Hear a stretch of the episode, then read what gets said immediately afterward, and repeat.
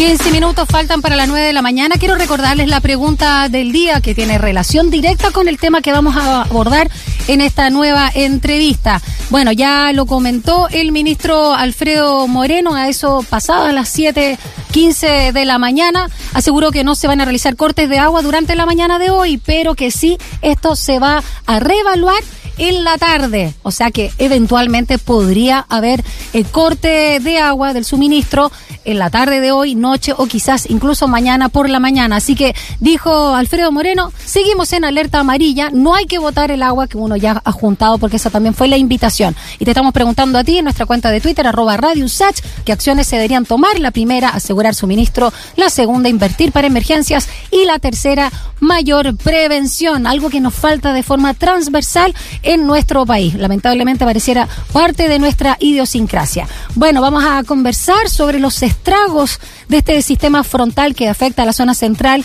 y deja comunas también, eh, algunas con un corte de agua, otras de luz, pero también en alerta por posibles cortes con estos aluviones, deslizamientos, evacuaciones y estas lluvias que no se registraban en enero en Santiago desde hace más de un siglo y medio.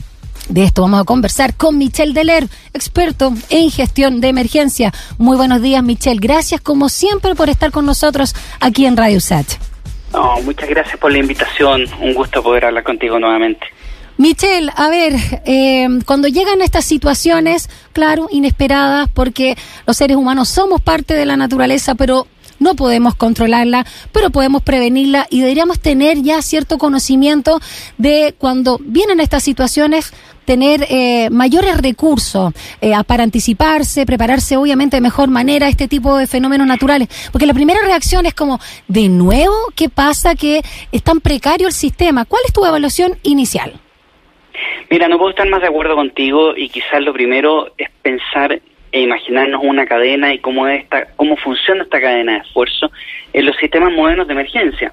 Lo primero es saber que eh, el riesgo es probabilístico, por lo tanto, uno puede disminuir la probabilidad de que algo ocurra, pero sobre todo frente a fenómenos naturales, la verdad es que la probabilidad cero no va a existir. Es decir, eh, te voy a poner un ejemplo, uno de los temas que se ha discutido hoy día con la robustez eh, de un sistema de agua potable o de electricidad también eso tiene un límite. Va a llegar un momento eh, eh, en lo cual eso va a colapsar. En países desarrollados eso ocurre. El tema es cómo construimos un equilibrio entre la resistencia y la resiliencia, porque tú comprenderías que, que comprenderás que si nosotros generamos un nivel de resistencia tal de que nada se vaya a caer, eso es económicamente inviable. Más aún, probablemente deberíamos analizar si realmente se justifica frente a otras necesidades mucho más relevantes. Te voy a poner un ejemplo. Millones y millones de dólares invertidos para generar una resistencia absoluta en agua potable, pero seguimos teniendo problemas con vivienda y tenemos, por ejemplo, situación como la que tenemos, una toma en la cual es necesario evacuarla, eh, o personas viviendo en zonas eh, aisladas, que finalmente incluso no tienen la conectividad terrestre, eh, celular, eh, que les permite eh, de una otra manera reaccionar o pedir ayuda en un momento. Entonces, ahí hay que ser bien equilibrado y, y, que la ansiedad no nos liquide en ese sentido. Entonces, creo que ahí lo primero es comprender que esta cadena funciona desde la base hacia el centro, es decir, nuestra gran musculatura sigue siendo la comunidad, eh, en definitiva lo que cada uno de nosotros puede hacer y eso implica estar involucrado, involucrado en lo que podemos hacer y también en generar algún grado de equilibrio respecto, por ejemplo, de lo que el Estado hace. Es decir, por ejemplo, eh, hay que modernizar nuestro sistema de emergencia, pero mm, como comunidad no podemos acordarnos de eso solamente cuando... Cuando nos, llega el mensaje o cuando nos llega el mensaje a la ONEMI, con, el, sismo de la Antártica, posibilidad de tsunami, por ejemplo. O sea, debo, debo señalarte, y más aún, te quiero contar una, una experiencia personal. Sí. Yo estaba en el incendio, eh, un incendio en la sexta región donde tuvimos que evacuar, en una localidad que se llama Sierras de Bellavista, eh, y nos quedamos sin conectividad porque es una zona aislada, eh, nos quedamos sin conectividad por la única antena a eso de las 4 de la tarde, lo cual era obvio producto del incendio, eh, y resulta que a las cinco y media de la tarde salió la alerta SAE, pero eso fue para la galería, porque mm. la verdad es que llevábamos desde las 4 de la tarde sin teléfono. Curiosamente yo me enteré al día siguiente en la carretera, me enteré de que se había hecho la alerta, se, se, había enviado esta alerta por celular. Entonces mi pregunta es, bueno, tenemos un sistema de emergencia que ni siquiera es capaz de comprender de que debía habernos alertado de la evacuación. En ese momento nosotros supimos a las siete y media de la tarde, fue la primera vez que tuvimos información de qué es lo que había que hacer. O sea, estuvimos prácticamente cinco o seis horas con un incendio que alcanzó cerca de, en ese momento ya llevaba unas 500, 600 hectáreas, donde estábamos atrapados porque no podíamos salir producto del fuego. Eh, recién aparecieron las autoridades. Entonces, eh, no podemos caer en la autocomplacencia y esa autocomplacencia también nos lleva a que la comunidad tiene una labor fundamental en este en este equilibrio, en este contrapeso que tiene que tener el Estado, porque la forma en que hacemos las cosas como Estado, yo siempre he dicho, las autoridades no vienen de Marte. Sí. Ah, la autoridad nosotros. o sea, son, claro, tú no puedes pedirle a una autoridad que, que, que, aparezca como que hubiese, no sé, pues salido de, de, de, cualquier parte. La verdad es que responde también a nuestros parámetros culturales y nuestra institucionalidad, etcétera. Entonces creo, creo que ahí tenemos una responsabilidad nosotros como comunidad también que es muy relevante. Exacto, eh, justamente con lo que tú señalas, eh, las críticas a la UNEMI, y lamentablemente ha sido material de meme durante los últimos años, con, con la aparición y, emergencia de los mismos medios de comunicación, valga la redundancia, eh, ha demostrado el disgusto o la falta incluso a veces de...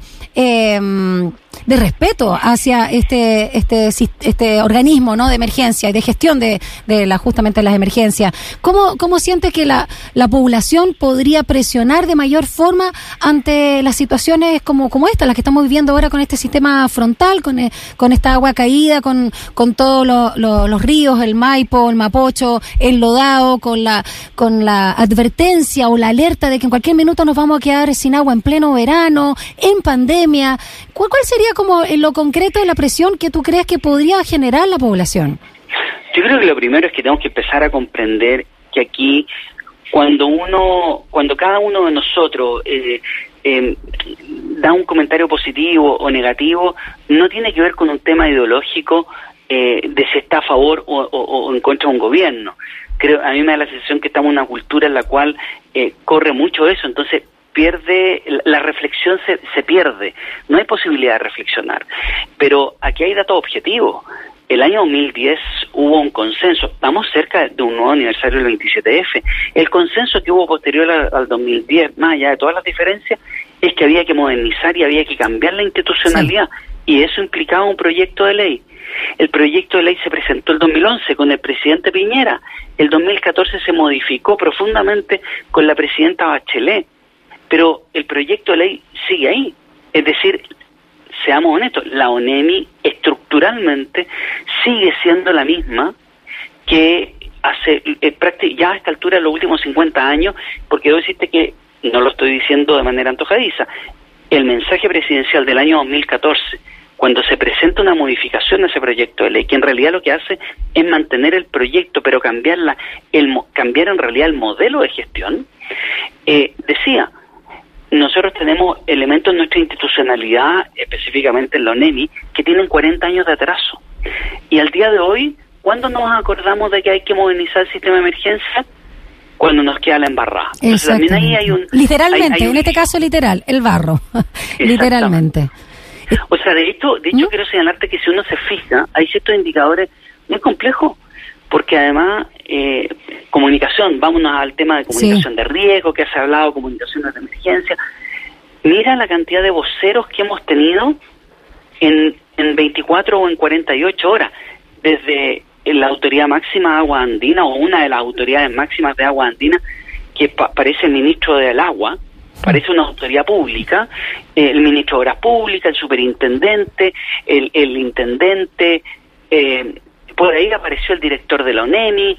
Eh, o sea, a ver, pero si estamos en emergencia y lo importante es tener una contraparte clara que comunique claramente y que fidelice en momentos de crisis eh, con un mensaje claro, simple, de alcance masivo, por ejemplo, para que te diga no solamente que se puede cortar el agua y que hay que juntar agua, que te diga cuánta agua es recomendable, qué criterios deberías tener para juntar, si viene un corte de agua, qué es lo que nosotros esperamos en términos de duración de ese corte de agua. Exacto. Eh, ¿Te fijas? O sea, hay una, serie de información práctica, porque al final, eh, claro, viene en realidad más, de, más que juntar agua, terminamos en un tema de acumulación de agua en nuestros hogares, ante la incertidumbre. Y, y ahí hay un tema que es súper claro y, y, que falla, ¿Mm? no solamente en la debilidad institucional, sino en cómo la manejamos, en cómo incluso manejamos la debilidad institucional que hoy tenemos, que tiene que ver, por ejemplo, con la, con la vocería. O sea, hoy día en la mañana los principales actores eran el ministro de Obras Públicas eh, y un intendente subrogante. O sea, tú, tú, tú que trabaja en medios de comunicación sabes cuán importante es tener un vocero exactamente. Y tener bien definido ahí eh, justamente los criterios y cómo se va a comunicar. Eh, quiero recordar que estamos conversando esta mañana acá en Sin Tacos ni Corbata con el experto en eh, gestión de emergencias Michel Deler que siempre gentilmente está compartiendo su expertise con nosotros acá en Radio USACH.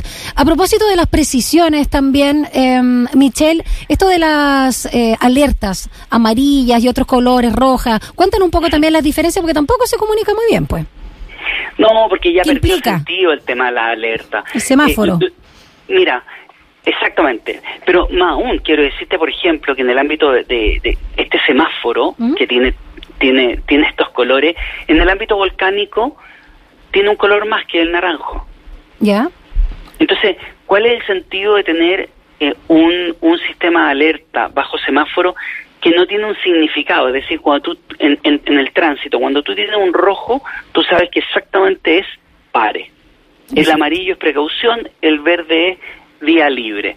Eh, pero pero acá se dice alerta roja, alerta amarilla, alerta, eh, en el fondo está en una condición verde. Bueno, pero ¿qué significa eso? Claro. Porque los semáforos son un, un, un, un, eh, un elemento que es muy propio de las emergencias además, que es estímulo-respuesta. Mira, te quiero llevar al examen, y quienes nos están escuchando, al examen que uno da para renovar licencia. ¿Ya? Cuando te ponen cuando te hacen la reacción al frenaje, sí. te ponen, te, ponen de repente, pum, lanzan la luz verde, pum, de repente te lanzan la luz roja y ahí te miden cuánto tiempo tú te demoras en frenar. Porque el frenar es un tema de acción y reacción estímulo-respuesta, pero es porque hemos sido educados a que la luz roja en un semáforo implica apretar el freno. Entonces, en un sistema de alerta, ¿qué implica la luz roja? Mm. ¿Qué tenemos que hacer frente a la luz roja? Pero aquí te dicen, no, alerta roja. No, eh, por ejemplo, más aún, la mayoría de las veces te dicen, alerta roja, hay que realizar evacuación. Ya, pero veamos, ¿a dónde hay que ir? Claro. Porque en realidad eh, eh, esto, esto es un tema también donde muchas veces el sentido común no corre más aún. En verano, por ejemplo, es muy complejo porque eh, el nivel de movilidad en verano, pero además durante todo el año, implica que tú tienes muchas personas que no son del territorio. Y eso significa que tú requieres información considerando eso. Eh, eso, eh, eso pasó en el terremoto del 27F, donde parte de las personas que se vieron más afectadas, parte importante de los fallecidos, tenían que ver con personas que no eran propias de... Población flotante todavía que quedaban de las vacaciones. Exacto. El tiempo, el tiempo, la comunicación, los tiempos en la acción preventiva, en la respuesta y en la misma comunicación, junto con la claridad de la vocería, son, eh, digamos, por lo menos lo que nosotros como población podemos eh, demandar y exigir de forma clara. Para terminar, Michelle, eh, considerando que esto se va a evaluar, el corte de suministro de agua para 38 comunas de la región metropolitana. Hoy en la tarde se va a ver de nuevo. Eh, sí, la respuesta que, dan los voceros en general es como que estamos viendo que nos dice la naturaleza, básicamente. El pronóstico igual de la Dirección Meteorológica de Chile dice que por lo menos acá en la capital no va a haber lluvia durante el día de hoy y ya comienza a salir el sol y a aumentar por ende la temperatura. Em, ¿Qué proyecciones ves? sé que no eres meteorólogo, pero me refiero a, a lo que pueda pasar y, y, además cuando uno piensa, ya, ok, se genera el corte de agua porque efectivamente el río Mapocho y otras fuentes de agua están con mucho lodo y no se puede generar agua potable, pero uno dice, bueno, pero voy a juntar agua para uno, dos días, voy a comprar afuera. Mira, hasta el momento lo que uno debería esperar es que si hubiese un corte de agua, ¿Mm? Ese corte de agua no debería superar las 24 horas. Okay. Por lo tanto, uno debería pensar en eso. Ahora, vámonos al estándar, porque aquí, ¿y qué es lo que pasa? Que aquí volvemos a la comunicación. Eh, lo que yo te voy a señalar debería repetirse en todo momento y debería machacarse durante una emergencia. ¿Qué es lo que tú necesitas tener siempre en tu casa? En materia de agua potable, tú tienes que considerar dos litros de agua por día por persona por un, por un stock de 72 horas, que en realidad te lo digo 72 porque en general a nivel internacional se ocupa que la gente se acuerde siempre del número 72, pero en definitiva son tres días. Es decir, por cada persona, 6 litros de agua dentro de tu hogar para bebida, independiente de tus necesidades especiales, porque obviamente esa recomendación no se puede dar, dependiendo de si tienes bebé, un adulto mayor, etcétera, o, niños, eh, esa cantidad va a cambiar, pero se te dice eso y que tú consideres tus necesidades especiales.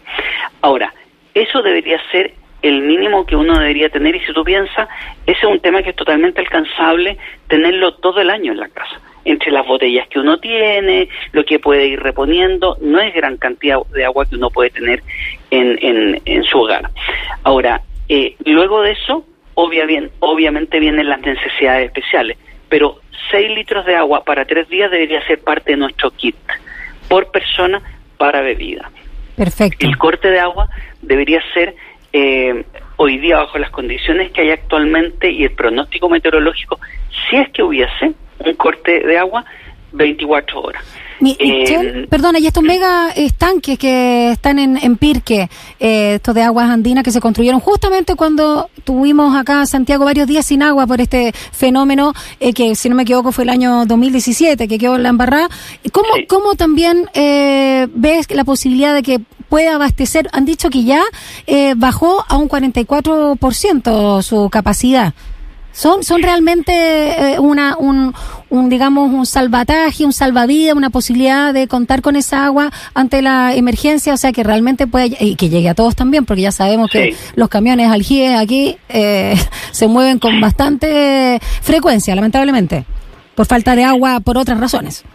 Sí, mira, eh, 30, más de 30 horas de, de reserva para una ciudad como Santiago, es una reserva muy importante que creo que se ha avanzado mucho y que quizás ya, ok, aspiremos a 48 horas, pero la verdad es que toda reserva es insuficiente si tú no eres capaz de involucrar a la comunidad con datos concretos como lo que mm. estábamos conversando, que cuánto hay que juntar. Pero además, ¿vamos a tener o no vamos a tener corte? Mm. Si ese corte que yo te estoy diciendo, ¿por cuánto se espera que debería ser? ¿Por 24 horas? ¿Cuál es el plan? Es decir, si esto se extendiera por más de 24 horas, por ejemplo, ok, voy a tener en tales puntos, en tales puntos, a partir de 24 horas después de iniciado el corte, voy a tener centros de distribución, pero nada de eso se dice. Entonces, la reacción de la comunidad es absolutamente natural y lógica, que lo que empieza es un sobreconsumo, por lo tanto empezamos a acumular sin una expectativa o sin un horizonte claro. Eso, eso hace que esa reserva que tú tienes, obviamente, se agote más rápido. Y por lo tanto, cualquier reserva actual o futura se hace totalmente insuficiente frente a la pérdida de este encadenamiento entre la comunidad y el resto del sistema. Entonces, ahí hay un tema y que donde, donde volvemos un poco al tema de la vocería, es tan relevante porque también lo que diga la autoridad, va todo mensaje va a generar una respuesta. La pregunta es qué respuesta queremos que se genere. Y si yo te genero incertidumbre, bueno, voy a tener una respuesta en este caso de una acumulación excesiva de agua, un desgaste más rápido de las reservas, cuando podría eso evitarse en un tema de, de ir construyendo corresponsabilidad social. Ahora, quisiera tomar algo que tú señalas porque es muy importante eh, respecto de lo que se dice eh, lo que se ha enfatizado mucho y que lamentablemente es parte de la forma en que la autoridad trata de justificar eh, el daño eh, y, que no me parece eh, esto de, enfatizar tanto de que es tal lluvia o cual lluvia no ha ocurrido en los últimos 100 o 200 años. Entonces te instala la sensación de que este fenómeno no va a volver a ocurrir en los próximos 100 o 200 años. Pero resulta que el año 2013 tuvimos dos cortes masivos de agua por esta misma razón. El 2016 ocurrió lo mismo, el 2017 ocurrió lo mismo y ahora ocurrió lo mismo. Por lo tanto, el cambio climático, el que, quien de emergencia se expresa a través de lo que es el clima extremo, hace que estos fenómenos estén siendo más repetitivos, por lo tanto nos demanda como sociedad una capacidad de adaptación más rápida y también de ciertas modificaciones, como por ejemplo comprender, eh, porque además estas emergencias lo que nos muestran es el Chile real. O sea, quienes más afectados son, son aquellas personas que están en una situación más precaria, más débil, eh, la persona que tuvo que construir porque no tenía otra alternativa en un lugar de riesgo, o por último porque construyó sin saberlo. Entonces, eh, no podemos esperar ver el Chile real a partir del daño. De la tragedia. El Chile real debemos incinerarlo antes. Así es. Michel Deler, experto en gestión de emergencias, ha estado una vez más con nosotros conversando, ya no el contexto de la pandemia, sino eh, respecto a este sistema frontal que está afectando a la zona central y aún hay incertidumbre, como lo hemos señalado, si va a haber corte de agua o no, pero agradecemos mucho el dato práctico de considerar para 72 horas un kit por persona de 2 litros eh, diarios para bebida, sin pensar obviamente en otros usos eh, que tiene este elemento vital, pero partiendo por supuesto por la ingesta. Un abrazo grande, Michelle, que estés muy bien, que tengas una linda semana. Si no volvemos a conversar, un lindo mes de febrero. Pero yo creo que vamos a conversar. Muchas gracias, un gran abrazo y quizá una última recomendación. Sí, por supuesto. Si no hay corte de agua, ¿Mm? no saque el tapón y bote el agua. Muy bien. Úsela para el estanque el WC, para regar las plantas, pero dele un uso porque el agua es un bien muy preciado. Lo mismo pensé yo, lo tengo ahí. Justamente tengo el taponcito que espero que no se me haya vencido. si no, voy a regar las plantas. Muchas gracias, Michelle. Un abrazo, cuídate. Que esté muy bien, cuídate. Chao. chao, chao. Nos pasamos.